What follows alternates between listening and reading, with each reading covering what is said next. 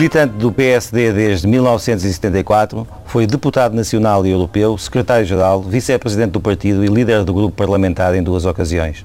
Esteve no governo como secretário de Estado de Pinto Balsemão e como ministro por duas vezes, primeiro no executivo de Bloco Central liderado por Mário Soares e depois na primeira maioria de Cavaco Silva. Mais recentemente presidiu a Câmara Municipal de Cascais durante quase uma década, cargo que abandonou em finais de janeiro por razões pessoais e mantém-se como Conselheiro de Estado nomeado pelo Presidente da República. António Capucho, 66 anos, está hoje no Gente de Conta. Muito bom dia. Bom dia. Tendia há poucas semanas em entrevista que este governo devia levar uma rasteira e sair. Eu pergunto-lhe, uh, quem foi o autor da rasteira, já que o governo saiu? Não, eh, essa, essa frase tinha a ver com a própria uh, situação interna dentro do Partido Socialista, ou seja, eu defendi já há oito meses, nove meses, que o Partido Socialista, se tivesse sentido Estado e se fosse inteligente, substituía o seu líder. não o quis fazer, neste momento, aliás, vai levar a cruz ao Calvário, ninguém lhe pretende fazer frente, obviamente, porque neste momento não interessa a ninguém ser derrotado nas próximas eleições, mas obviamente o que se passa agora uh, foi uh, uma rasteira dada a si próprio, ou seja, o engenheiro Sócrates deu um tiro no pé, embora fosse um tiro voluntário, ou seja, ele apontou mesmo para o pé porque queria se ir embora, é a minha, é a minha tese. E, portanto, não acha que, uh, por exemplo, o, discurso do Presidente da República na tomada de posse, que foi muito crítico em relação ao Governo, tenha sido uma peça dessa, dessa rasteira? Não. Ou qual condicionou as, as tomadas de decisão fez o que tinha que fazer, penso eu. O Presidente da República não podia assobiar para o ar e, e, e não dizer nada ao país a propósito da gravíssima situação que estávamos a enfrentar. E, porventura, o Presidente da República já teria outros elementos que o comum cidadão não tinha. A propósito de notícias que surgiram na Alemanha sobre, enfim, a, a, falta de rigor das contas e, a impossibilidade de atingirmos as metas. As metas não, é, é, é, o irrealismo do déficit que estava a ser anunciado e, portanto, a necessidade de adotarmos medidas complementares. Portanto, o Presidente da República fez o que tinha que fazer, fez um diagnóstico claro da situação eh, e, evidentemente, caiu mal no Sr. Primeiro-Ministro, eh, que resolveu, então, eh, vingar-se. Mas, fundamentalmente, não foi isso. O que ele pretendeu foi como diz o povo, tirar o cavalinho da chuva, porque sabia eh, quais eram as consequências ao nível da Europa e ao nível dos mercados eh, da irresponsabilidade governativa, nomeadamente por força da, enfim, da presença em Portugal de representantes de entidades externas que descobriram mais buracos, para além daqueles que tinham sido descobertos no último ano, que obrigaram a uma sucessão de PECs eh, este último PEC resulta exatamente disto. Está convencido que, que uh, José, José Sócrates quis mesmo sair ou foi impulsivo num primeiro momento e depois quando quis voltar atrás e negociar com o PSD já não lhe foi dado esse espaço? Não, ele nunca quis negociar com o PSD, porque se quisesse negociar com o PSD, ele obviamente sabia que o próprio Presidente da República uh, exerceria a sua influência, presumo eu, junto do PSD para que mais uma vez em, digamos, em homenagem aos interesses nacionais, o PSD pudesse eh, adotar uma postura de abstenção em relação ao PEC 4, desde que certos aspectos muito cáusticos eh, em direção eh, aos mais desprotegidos, aos mais pobres, fossem removidos e substituídos por mais cortes na despesa do Estado e o abandono dos grandes investimentos, etc. Isso teria sido perfeitamente possível e seria um caminho irrecusável por parte do PSD. O engenheiro Sócrates não quis fazer isso. Fez aquele quis sair. Não, repare, Uh, a história parece que é indesmentível uh, neste sentido. Uh, o que é que pode justificar o engenheiro Sócrates tendo um PEC 4 violentíssimo, que tinha dito que não era preciso, nomeadamente para o combate à crise no ano de 2011, para atingirmos as metas no ano de 2011, que de repente passa a ser preciso, porque nós sabemos que foram descobertos, sabemos agora, ou estamos a adivinhar, foram descobertos uh, buracos. Foram descobertos ou foram abertos? Uh, ainda está por certificar, mas enfim. Bom, temos que ver o que é isso concretamente, ainda vamos ter que fazer essa auditoria. Bom, o que é que leva o engenheiro Sócrates a desprezar o Sr. Presidente da República, a, a ofendê-lo e, e, a ignorá-lo, não lhe dando conta uh, do documento que ia apresentar em Bruxelas? Mas sim, através de uma conferência de imprensa, tristíssima, aliás, que os próprios dirigentes socialistas, como António Costa, já retrataram, como uma coisa perfeitamente miserável, um, porque é que o senhor engenheiro José Sócrates não negocia ou não tenta negociar com o PST e com o CDS? Pelo menos. eh, porque é que não fala aos partidos políticos, porque é que está em conversações com os parceiros sociais e não diz rigorosamente nada e faz aquela patética conferência de imprensa. Bom, ele sabia quais seriam as consequências, eram absolutamente inevitáveis. E, portanto, ele, ele, ele, ele uh, fez um diagnóstico da situação do país e quis sair. É isto a sua A opinião? minha convicção é essa. Posso estar enganado, mas a minha convicção é essa. Antes que, antes que, chama a atenção para isto, porque no fundo isto é uma jogada maquiavélica, mas com uh, contornos de marketing político muito interessantes, sociológicos muito importantes. O que é que eu julgo que ele pensa? Como vai ser inevitável, pensa ele, a entrada do FMI e, e, da Europa e os apoios europeus uh, para salvar o país da bancarrota, Uh, e como ele sempre disse que isso era absolutamente inaceitável, que era uma coisa execrável e que jamais iria acontecer, ele, antes que isso pudesse acontecer, sai de cena. Eu penso que é isso, muito simplesmente. E agora o que é que vai fazer? Sai de cena, dizendo que a responsabilidade por tudo o que acontecer a partir de agora é de quem inviabilizou o PEC 4 na Assembleia, sendo certo que ele concentra as críticas e eh, põe a responsabilidade toda em cima da cabeça do PSD, o que não deixa de ser eh, curioso, porque é que não põe em cima da cabeça dos outros. Esse, esse período que, que, que, vai começar a partir de agora, até às próximas eleições, vai durar 55 dias e é aqui, é muito interessante do ponto de vista político, mas é muito importante do ponto de vista do país. Portanto, nós temos que uh, fazer novas, novas tentativas de financiamento no mercado, estão marcadas no mercado uh, financeiro internacional. Uh, o, os, os, ratings não param de subir, já passámos os 8%. Há um que não sobe, ao que parece. Uma das três agências já declarou que não vai descer eh, o rating da República, na justa medida que já o terá feito antes da crise. Mas, enfim, houve duas que desceram Mas, de uma forma... estão acima dos 8%. Claro. E a minha pergunta é esta, que espaço de manobra é que há aqui uh, para o Presidente da República uh, liderar este momento difícil em que o Governo pode não querer uh, assumir esse pedido de, de resgate internacional?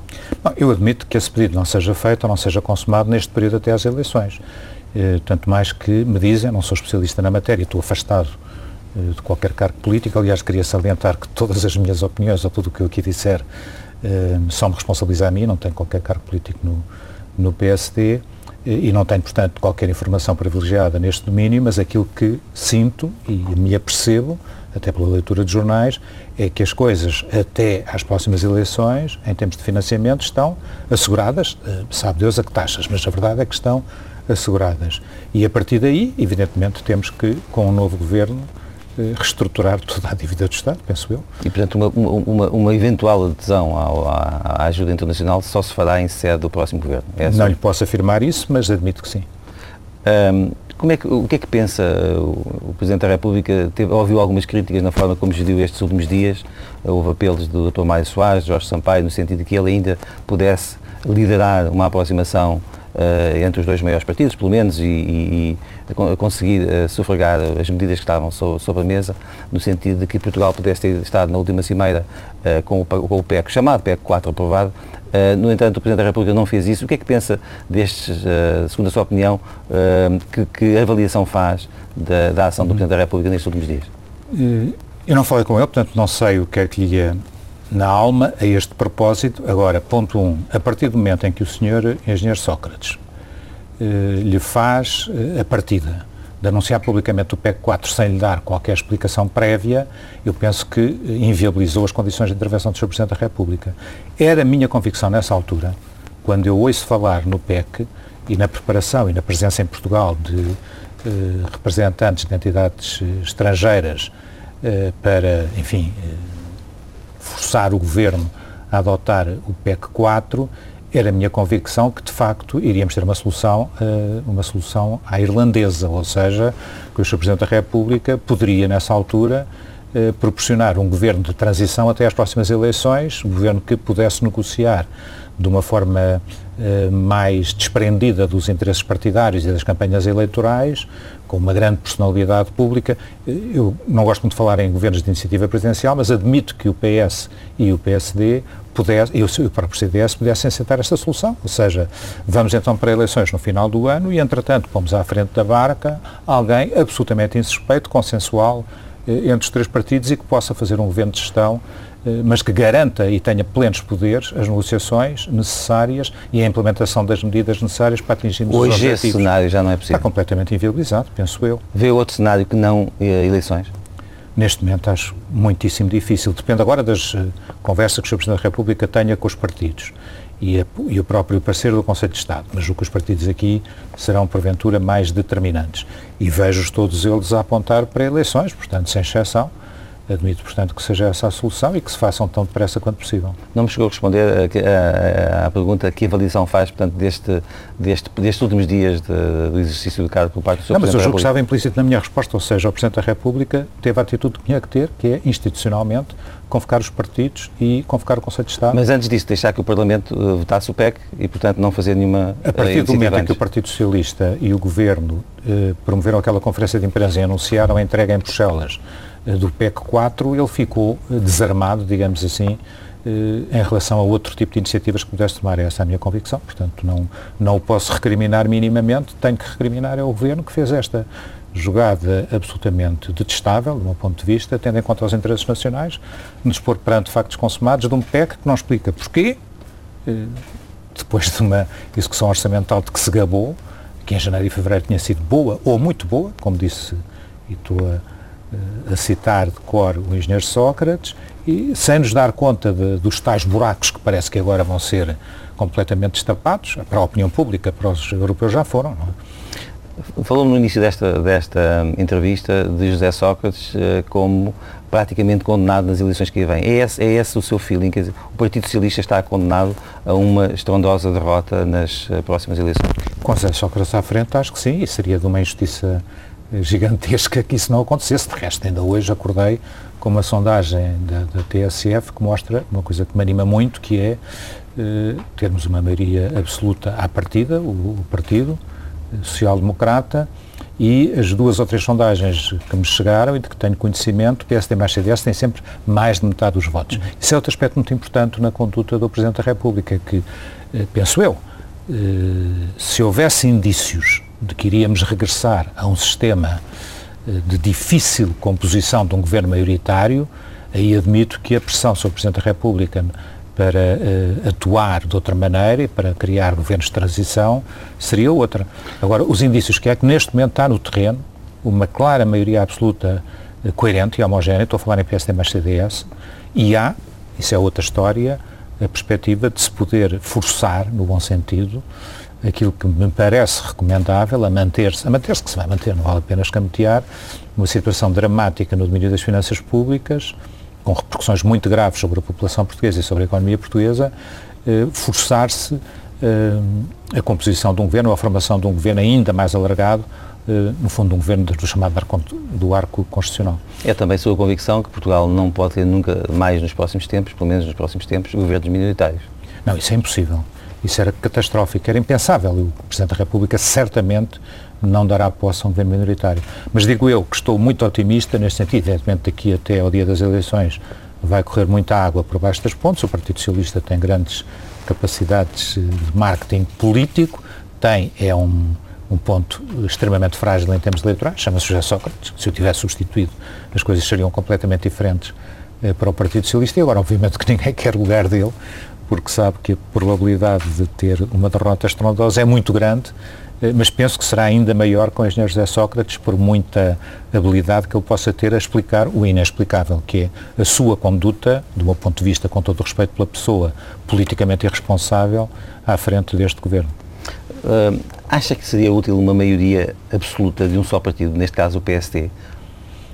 Acho que sim, embora uh, isso não invalide aquilo que eu lhe diga, que eu lhe digo é que, independente, temos uma maioria absoluta hum, e, estou, no fundo, agora não a, nunca estou a falar pelo partido, mas neste momento o que lhe vou dizer é porque já ouvi declarações do Dr. Pedro Passos Coelho, no sentido que, mesmo com a maioria absoluta, tentaria alargar o seu governo a outras forças políticas, nomeadamente ao CDS-PP, de maneira a ter uma base de apoio no Parlamento mais sólida.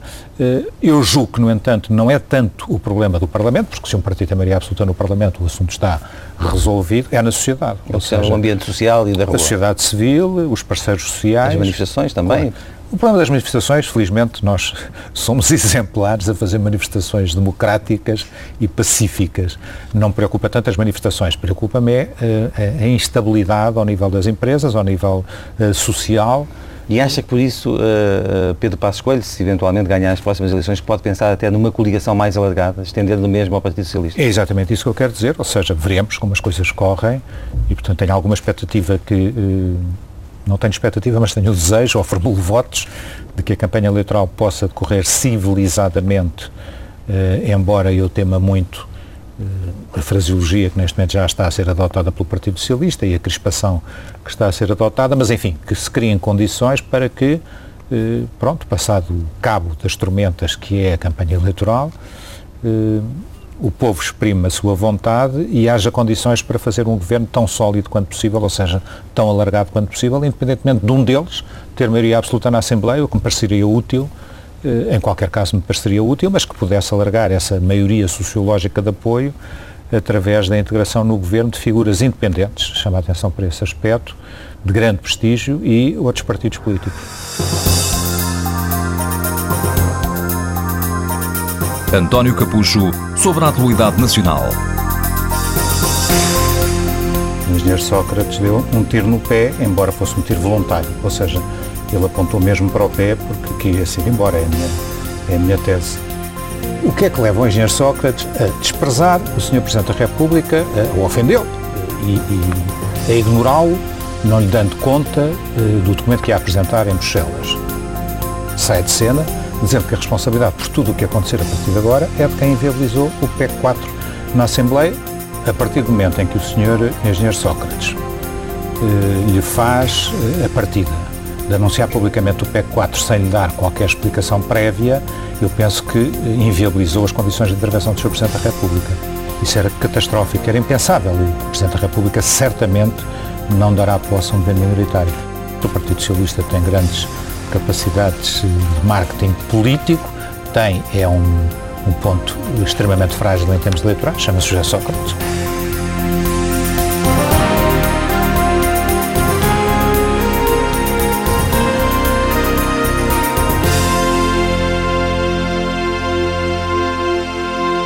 Senhor apoiou uh, Paulo Rangel e agora, uh, olhando um pouco para dentro do PST, uh, eh, na, na, corrida à liderança do, do, do, partido. E Passos Coelho acabou por vencer. Que opinião tem hoje sobre a ação política do atual Presidente? Surpreendeu? Não me surpreendeu porque neste, neste Congresso, ao contrário do que aconteceu comigo noutros, em que eu claramente defendi uma candidatura contra outra, neste caso eu tinha um problema pessoal interessante, é que fui convidado pelas três candidaturas e simpatizava com as três e, portanto, tive que escolher uh, uma delas, que foi aquela que entendi que estava melhor preparada na altura. E também, aqu e também aquela que estava mais, de, de, que tinha apoios mais consensuais, digamos, na família, uh, enfim, dentro da própria família do PST, daquela em que o senhor sincero, uma linha uh, um pouco mais cavaquista, que tem, que tem origem nos governos das maiorias absolutas do professor Cavaco Silva. Eu sou muito anterior a isso dentro do PSD, mas admito e, e orgulho-me de ser um grande admirador do professor Cavaco Silva e que tive muito orgulho em estar com ele primeiro como líder parlamentar, depois como ministro e finalmente no Parlamento Europeu, sempre eh, ao lado dele e agora não, não nego essa, essa ligação. Uh, mas, enfim, na prática tive que escolher dos três aquele que eu entendia que estava mais bem preparado, admito que era aquele que estava mais próximo do professor Cavaco Silva ou daqueles que são mais próximos do professor Cavaco Silva. Sem embargo disso, eu conhecia muito bem o Pedro Passos Coelho, embora fôssemos os dois muito mais novos, porque eu era secretário-geral do PSD e fui-o com 30 anos, uh, e ele uh, era presidente da JSD e, e trabalhámos em conjunto durante muito tempo uh, dentro do partido. E tinha a melhor das impressões do Pedro Passos Coelho em termos, de natureza, em termos pessoais e em termos políticos. Ele afastou-se e acho que fez bem, ao contrário de outros jovens que largaram, enfim, a sua formação académica para se embranharem muito cedo eh, na política, eh, andou na universidade, andou nas empresas e regressa ao partido e eu penso que, independentemente da preparação dele, eh, mais importante do que isso é que vejo à volta dele, com, com muito agrado, gente de uma nova geração que eu considero muito capaz. Não vou citar nomes, mas é muito importante, aliás, que ele divulgue de uma forma mais ostensiva, não o próximo governo, no caso, de ser ganhador nas próximas eleições e, portanto, Primeiro-Ministro, mas independentemente disso, que ele divulgue, ao nível do Gabinete de Estudos, as pessoas que estão mais próximas dele nas diversas áreas, porque tem colaboradores de, de grande gabarito, isso é um facto. Ele tem tido também esta preocupação, pelo menos a mim parece, não sei se comunga desta minha opinião, de tentar unificar o partido. Esta escolha de Manuel Ferreira Leite para representar o PST na, na discussão do PEC parece-me que teve esse, esse, intuito. Manuel Ferreira Leite, como líder do partido, o tinha excluído ele, Passos Coelho, da, da lista de, de, de deputados. Uhum. É verdade que isso está a passar, o partido neste momento começa a sentir uh, o cheio do poder Todas as declarações está a conglomerar-se? Não, não é, não é assim porque isso aconteceu imediatamente a seguir ao Congresso por iniciativa dele e não por iniciativa dos outros. Ou seja, o, o Pedro Passos Coelho, imediatamente a seguir ao Congresso, não ostracizou uh, os seus adversários, teve gestos extremamente simpáticos no sentido de tentar congregar uh, para uma luta que se adivinhava difícil para junto Também consigo? Comigo o exemplo é claro, eu estava afastado, tinha o meu cargo de Presidente da Câmara de Cascais, que me absorvia 100%, mas imediatamente pus-lhe o lugar de membro do Conselho de Estado à disposição, dizendo-lhe que entendia absolutamente indispensável que o líder do partido, do principal partido da oposição tivesse assento no Conselho de Estado e ele recusou terminantemente e disse-me que fazia toda a confiança na minha presença e que, portanto, não estava disponível e insistiu imenso em que eu ficasse e, e fiquei com muito gosto. E agora voltei, a propósito da dissolução, voltei a pôr-lhe lugar à disposição, dizendo que talvez agora fosse a altura dele assumir, eh, quando eu me demiti de Presidente da Câmara, eh, demiti não, quando eu suspendi o mandato de Presidente da Câmara, Uh, pus-lhe novamente lugar à disposição, tendo em conta a situação difícil que o país atravessava e que o Conselho de Estado certamente seria chamado mais assiduamente, e ele disse-me nem pensar, tem toda a confiança em si, e portanto mantenha-se, ou quando precisar de falar com o professor Cavaco Silva, ele falará com, diretamente com o professor Cavaco Silva, fora do Conselho de Estado. E esse problema vai-se ter que resolver rapidamente nas próximas, eh, nas, a, seguir às próximas eleições, porque, como sabe, eu estou eleito pelo Parlamento. Portanto, se eu me metisse que não era o Pedro Passos Coelho que entrava, era alguém que está a seguir na lista. E, e isso, isto isso, teria que obrigar a uma discussão e a uma negociação isso. com o Partido Socialista. Uhum. Uh, e eu acho que o líder, o líder da oposição tem que estar por inerência no Conselho de Estado. Mas, uh, segundo a sua opinião, como Passos Coelho vai, vai ser Primeiro-Ministro, esse problema fica automaticamente resolvido pelo, pelo Primeiro-Ministro? Não, não fica, não fica, porque entretanto haverá um líder da oposição que porventura se chamará transitoriamente José Sócrates, e... mas muito pouco tempo, eu acho que ele se demite-se no caso se no caso de perder as eleições, mas acho que o líder da oposição, que hoje já é uma figura uh, representada no protocolo de Estado, com lugar próprio nas cerimónias, etc., deve ter lugar tá. por inerência no Conselho de Estado. Portanto, seja ele quem for do PS ou do PSD. Uh, o programa do, do, do, do PST, uh, do Governo, está a ser coordenado por uh, Eduardo Catroga, outra pessoa da, da, chamada ala cavaquista do Partido Social Democrata. quais é que acha que, em sua opinião, devem ser as grandes linhas desse, desse uhum. programa? É um programa difícil para nós e, de resto, para os outros partidos com responsabilidade? É, é mais ou menos, deixe-me fazer uma provocação, é mais ou menos o, o, programa do FMI mais qualquer coisa. Não, é a quadratura do círculo. É a quadratura do círculo. Bom, para mim o que é essencial, e de resto transmiti isso eh, nas últimas 24 horas a quem de direito, é absolutamente essencial que, eh, isto porque vi uma entrevista de um vice-presidente do partido a dizer que o programa estaria pronto no prazo de um mês. Eu acho que é tarde. E acho que é fundamental que, mesmo que o programa definitivo só esteja pronto daqui a um mês, ou seja, no final de abril, a um mês das eleições, no caso de serem a 29 de maio, eh, acho que, entretanto, o Dr. Pedro Passos Coelho deveria, com base nos elementos que já tem, que já, creio que já estão suficientemente solidificados, nomeadamente o ataque que tem que fazer à despesa do Estado, aí já tem, penso eu, que ideias muito, muito claras e muito concretas, devia aparecer com uma documentação, com um propósito, no sentido de saber que espécie de medidas, ou que espécie de PEC, se quiser, vamos ter que chamar o boi pelos seus nomes, pelo seu nome, eh, que espécie de PEC é que ele apresentará em alternativa. Porque é, de facto, para mim, muito eh, eh desagradável verificar que alguns eh, comentadores políticos, olha, no seu jornal ontem um, um, ilustríssimo jornalista chega numa, numa nota, que uma pessoa que eu aliás muito respeito, mas que diz esta coisa que eu considero que é uma barbaridade, ou seja, nós vamos, o PSD eh, vai ter que apresentar um P4 igualzinho àquilo que o Partido Socialista apresentou, o que é redondamente falso. Nós vamos ter que atingir os objetivos. Vamos ter que, já o garantimos, aliás o Pedro Coelho ontem já o garantiu eh, em sede de Partido Popular Europeu e numa conversa que teve com o Sr. Juncker. Isso está fora de causa. Agora, como é que chega lá é que ele tem que explicar já. Penso eu, quando eu digo já, não é hoje nem amanhã. E na, e na sua opinião deve chegar lá uh, cortando muito mais na despesa do Estado? Claro, claro. Quando ele diz, uh, de uma forma que eu não considero muito feliz, lá fora, questionado, que admite como recurso atacar também uh, os impostos sobre o consumo, não falou no IVA, mas a interpretação que se fez é que e tinha que ser o IVA. Parece uma interpretação correta, até, até ver. Com certeza que sim, porque nós sabemos que o único que produz efeitos muito sensíveis é o IVA, não o imposto sobre o tabaco ou sobre os produtos petrolíferos. Mas, de facto, ele falou uh, de uma forma geral e só como recurso, como último recurso.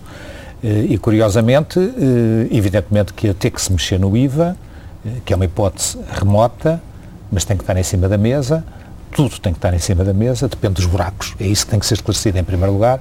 Hum, não vai certamente mexer na IVA nos produtos de primeira necessidade. São e os produtos de luxo, são nos produtos. Agora, o essencial para o PSD é dizer onde é que quer cortar no Estado. E ir à campanha eleitoral com um programa económico claro. Claríssimo. Não apenas no domínio. Há um, há um domínio que é absolutamente incontornável. É cada um dos partidos, eu estou-me a referir neste momento apenas ao PS, ao PSD e ao CDS, já que os outros partidos não vão aceitar eh, as metas eh, do controle orçamental, eh, como é que pretendemos em 2011, 2012 e 2013 atingir aquelas metas? Quais são as medidas concretas? Para isso, há uma questão prévia que tem que saber. Qual é a situação do país? Qual é a situação do déficit?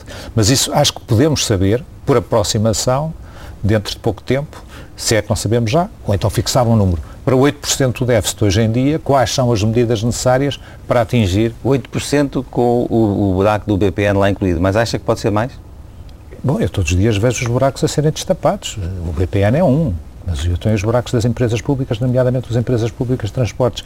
Eu já estou a ser otimista eh, com base naquilo que vejo escrito, como lhe digo, não tenho nenhuma informação, nem sou técnico na matéria, mas com base naquilo que vejo escrito nos jornais por eh, comentadores, ainda agora um professor, eh, um professor eh, de economia que eu vi na, na rádio a caminho daqui falava nisso, esses 8, qualquer coisa por cento tinham a ver não apenas com o banco, tinham a ver também com as empresas de transportes e os buracos das empresas de transportes. Não sei.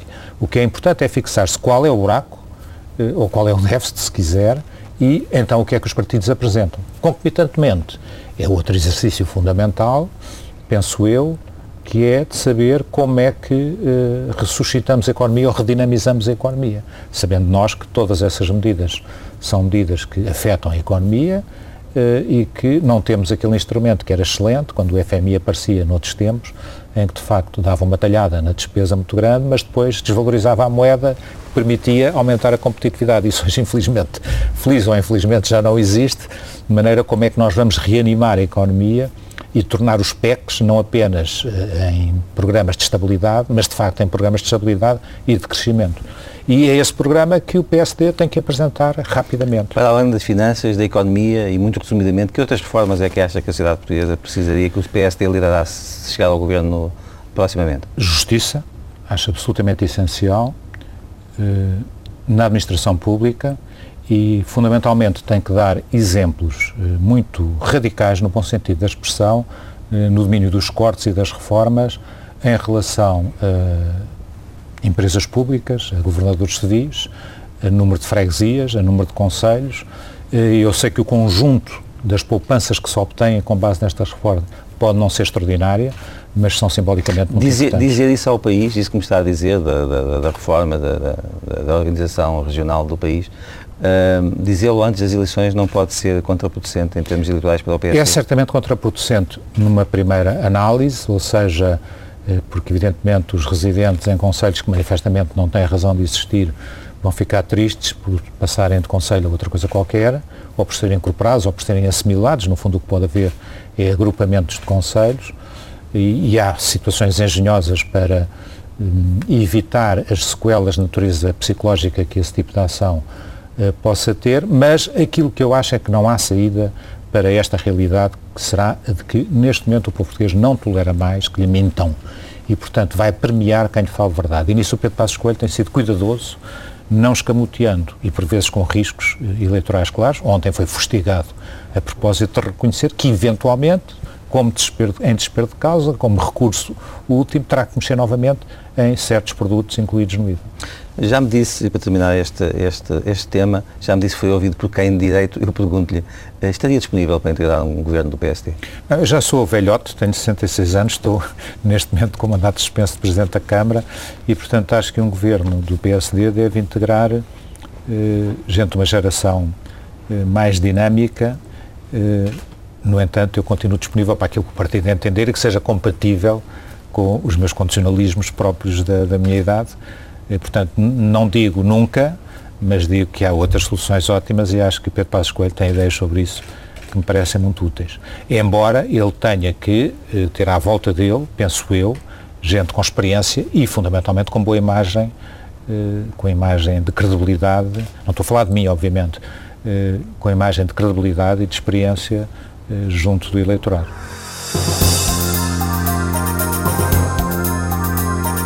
António Capucho sobre o Partido Social Democrata.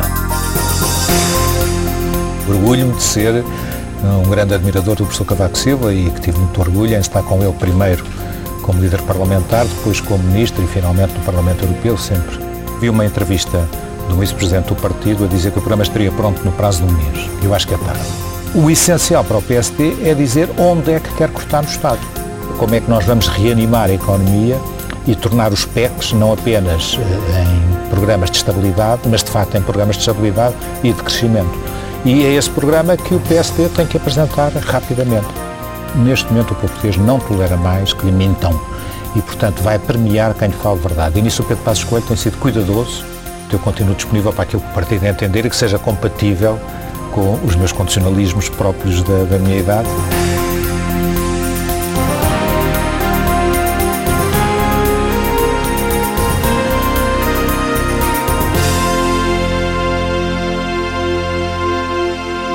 Doutor António Capucho, como apareceu a política na sua vida?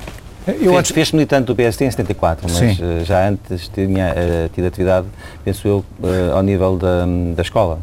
Ao nível do liceu fui, fui presidente durante 48 horas da Comissão de Finalistas, uma espécie de uma associação de estudantes que na altura se foi formada de uma forma muito mitigada, mas por pouca sorte isso coincidiu com determinadas intervenções de natureza política na Assembleia Geral e o reitor, que era aliás uma pessoa excelente, mas que não tolerou e 48 horas depois demitiu-me.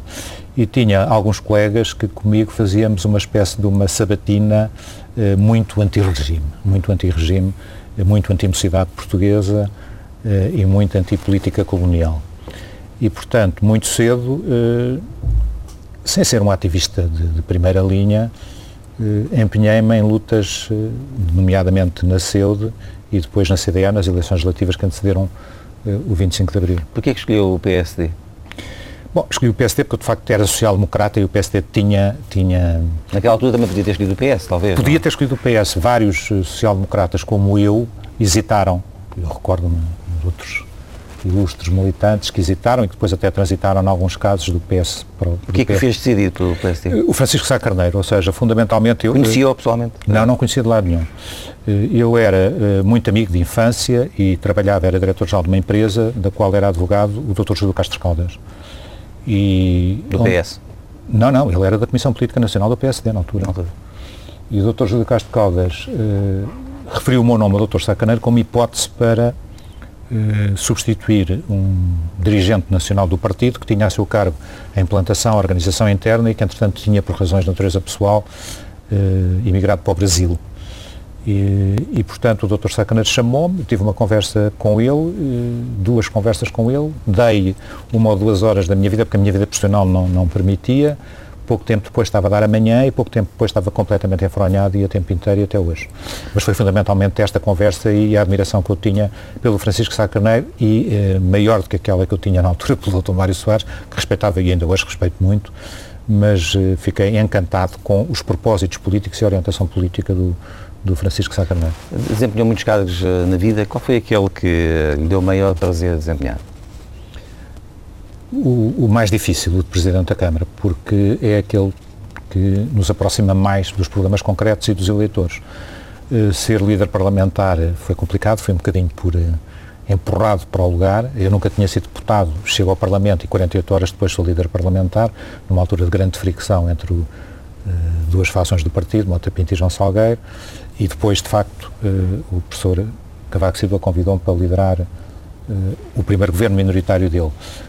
gostei de ser ministro, não digo que não, mas tudo isto é muito teórico, digamos assim é muito longe da realidade. Estes nove anos na Câmara de Cascais foram fantásticos na justa medida em que eu tinha meios, equipa população, problemas todos os dias, o que não tinha era um minuto para, para viver, fora disto. E foi por, e foi por isso que, que, que, saiu? Não, tive um problema de saúde que estou a recuperar e que me obrigou a suspender o mandato pelo período de um ano. Tinha um problema de saúde? Não, já o tinha desde 95, mas, eh, mas agudizou-se porque, de facto, nós durante o dia não temos tempo para ler relatórios, para despachar papéis, levamos o trabalho, esse tipo de trabalho para casa e, portanto, até às tantas da manhã, até às tantas da noite e depois os fins de semana, como deve calcular, são fins de semana em contacto permanente com a população, em alguns casos muito agradável ouvir um concerto sinfónico, mas noutros casos muito cansativo, que é ouvir uma assembleia de moradores ou uma associação de pais a reclamar por isto ou por aquilo. Eh, e, de facto, é uma vida absolutamente infernal, mas muito, muito, muito gratificante. E realizei-me de uma forma única comparativamente com os outros cargos. No governo teve três primeiros ministros, uh, Francisco Pinto Balsemão, Mário Soares, Cavaco Silva.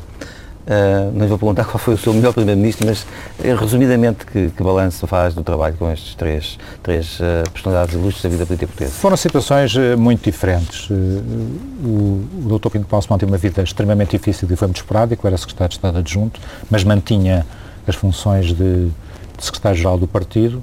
Depois, no Bloco Central, foi um governo de salvação nacional, lá está em que eu admirei muito a posição do Dr. Mário Soares, que fez confiança total numa personalidade infelizmente já desaparecida, o Dr. Hernani Lopes, com o FMI cá dentro, eh, e uma equipa de facto de dois partidos que se tinham que entender à volta de objetivos comuns. A história não se repete, a situação hoje é diferente, mas não deixo de pensar que uma personalidade com a, enfim, as características do Dr. Hernani Lopes, em que todos respeitávamos, porque de facto ele tinha os trunfos na mão e sabia mostrar-nos a realidade e, e, as medidas que eram... E era duro com os ministros nos orçamentos? Ele não era duro, mas era muito real, duríssimo, e nesse aspecto, evidentemente, ele era inflexível. Com ele, ou era assim, ou então passem bem. Mas aí ele tinha um apoio fantástico do Dr. Mário Soares, eh, surpreendentemente. Eh, surpreendentemente, porque eu pensei que o Dr. Mário Soares era mais generoso a, a querer distribuir benesses, mas ele entendia, tinha sentido de Estado, tinha e tem. E, e, tinha ao lado direito dele o professor Mota Pinto, que tinha exatamente esse seguidismo no bom sentido, ou seja, que o apoiava inteiramente nas medidas difíceis completamente diferente. É, é, é, o percurso que eu tive ao lado do, do, que foi relativamente curto, ao lado do professor Cavaco Silva, como Ministro dos Assuntos Parlamentares, porque eu tive já com a primeira maioria absoluta e, portanto, é, é relativamente tranquilo estarmos uh, a exercer essas funções com uma maioria muito sólida no Parlamento. Difícil foi ser o líder parlamentar em, em minoria. E nesse governo a gestão uh, económica ou financeira do país passava muito pelo Primeiro-Ministro? Passava muito pelo Primeiro-Ministro de todos os vocês. A grande diferença é que entre, por exemplo, Mário Soares e Cavaco Silva é que com Mário Soares nós discutíamos política durante a maior parte do Conselho de Ministros e os diplomas, uh, enfim, eh, já vinham muito amadurecidos e eram em muito menor número, já vinham muito amadurecidos da, das reuniões de secretários de Estado e ele, enfim, delegava muito nos ministros essa situação. O professor Cavaco Silva eh, estudava os dossiês um a um, não valia a pena pensar um ministro ia lá fazer passar qualquer coisa em cima do joelho, que não passava porque ele tinha não apenas um... Bom, para já ele tinha um braço direito fantástico, infelizmente saiu da vida política, o Fernando Nogueira, que liderava, o Dr. Fernando Nogueira, que liderava as reuniões de secretários de Estado, portanto os diplomas já chegavam ao Conselho de Ministros muito bem tratados, ou muito bem elaborados, ou muito bem digeridos. Mas, de facto, o, o professor Cavaco Silva, embora discutisse política com os ministros na parte final do Conselho de Ministros, era residual. Né? O essencial era discutir aquilo que nos reunia ali, que era cada um dos diplomas. O que é que deixa, uh, se não voltar à Câmara de Cascais, uh, não sei se está na sua, na sua uh, mente voltar, se não voltar, o que é que deixou de fazer que gostaria de ter feito? Eu terei de decidir até fevereiro do ano que vem. Em qualquer momento posso regressar à Câmara. A suspensão de mandato tem este aspecto um bocado caricato, mas eu já informei o meu assessor e vice-presidente que não tencionava fazê-lo antes disso, porque senão criavam uma situação de grande instabilidade dentro da Câmara. Mas, portanto, se não regressar, aquilo que fica por fazer fundamentalmente é aquilo que o Governo nos retirou como meios. Ou seja, não se fala muito, nem eu quis conduzir esta entrevista para aqui, não era essa o objetivo da entrevista. Mas queixou-se que o Governo uh, não dava meios às, às, às, câmaras, neste caso à Câmara de Cascais? Não é o problema não dar meios. O Governo, obviamente, atacou as câmaras. E bem... As câmaras seja, do PSD? eh, ainda não quero chegar aí, todas as câmaras municipais foram afetadas pelos PECs, como é evidente. E, e, e, tinham mesmo que ser afetadas pelos PECs, no sentido que também tinham que contribuir para o esforço nacional. A Câmara de Cascais, que tem uma parte substancial da sua receita com origem nas verbas da concessão de jogo, foi, eh, de facto, muito prejudicada por decisões, do meu ponto de vista, ilegais, e por isso eu recomendo, já pus vários processos em tribunal, enquanto fui Presidente de Câmara, e espero que isso prossiga, eh, porque foi-nos retirado ilegalmente verbas que estão previstas na lei do jogo atribuídas à Câmara de Cascais e, portanto, eh, impedem-nos, digamos assim, manter o ritmo que tínhamos no antecedente. Não apenas porque contribuímos, como aos outros, para o esforço nacional de compressão, mas porque, adicionalmente, e de uma forma completamente ilegal e arbitrária, nos estão a retirar uma receita essencial para Cascais, que é nas verbas da concessão do jogo. Em termos pessoais, e é uma última pergunta, quais são os seus planos para o futuro? Bom, eu estou reformado desde os 65 anos, tenho 66 e, portanto, estou numa situação excelente, que é, primeiro, não farei, a não ser que me retirem a pensão, e estarei aqui a trabalhar para a Estiva ou para outro sítio qualquer, eh, não eh, estou disponível para qualquer função ao nível do setor privado, direta ou indiretamente ligada com o Estado, porque acho que isso não é correto, depois de ter estado... É um contributo seu para a vida democrática?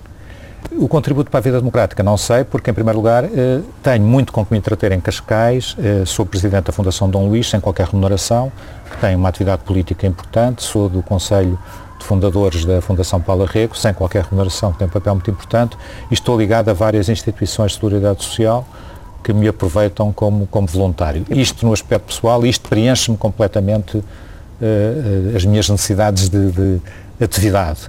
Se porventura se proporcionar alguma atividade de natureza política, se o partido precisar comigo, se precisar de mim, eh, não deixarei de ponderar essa hipótese, desde que seja compaginável com a minha, com a minha situação atual. António Capucho, sobre a sua vida pessoal. Fiquei encantado com os propósitos políticos e a orientação política do, do Francisco Sacramento. Estes nove anos na Câmara de Cascais foram fantásticos, na justa medida em que eu tinha meios, equipa, eh, população, problemas todos os dias. O que não tinha era um minuto para, para viver fora disto. Tive um problema de saúde que estou a recuperar e que me obrigou a suspender o mandato pelo período de um ano. Não eh, estou disponível para qualquer função ao nível do setor privado, direta ou indiretamente ligada com o Estado, porque acho que isso não é correto. Se porventura se proporcionar alguma atividade de natureza política, se o partido precisar de mim, eh, não deixarei de ponderar essa hipótese.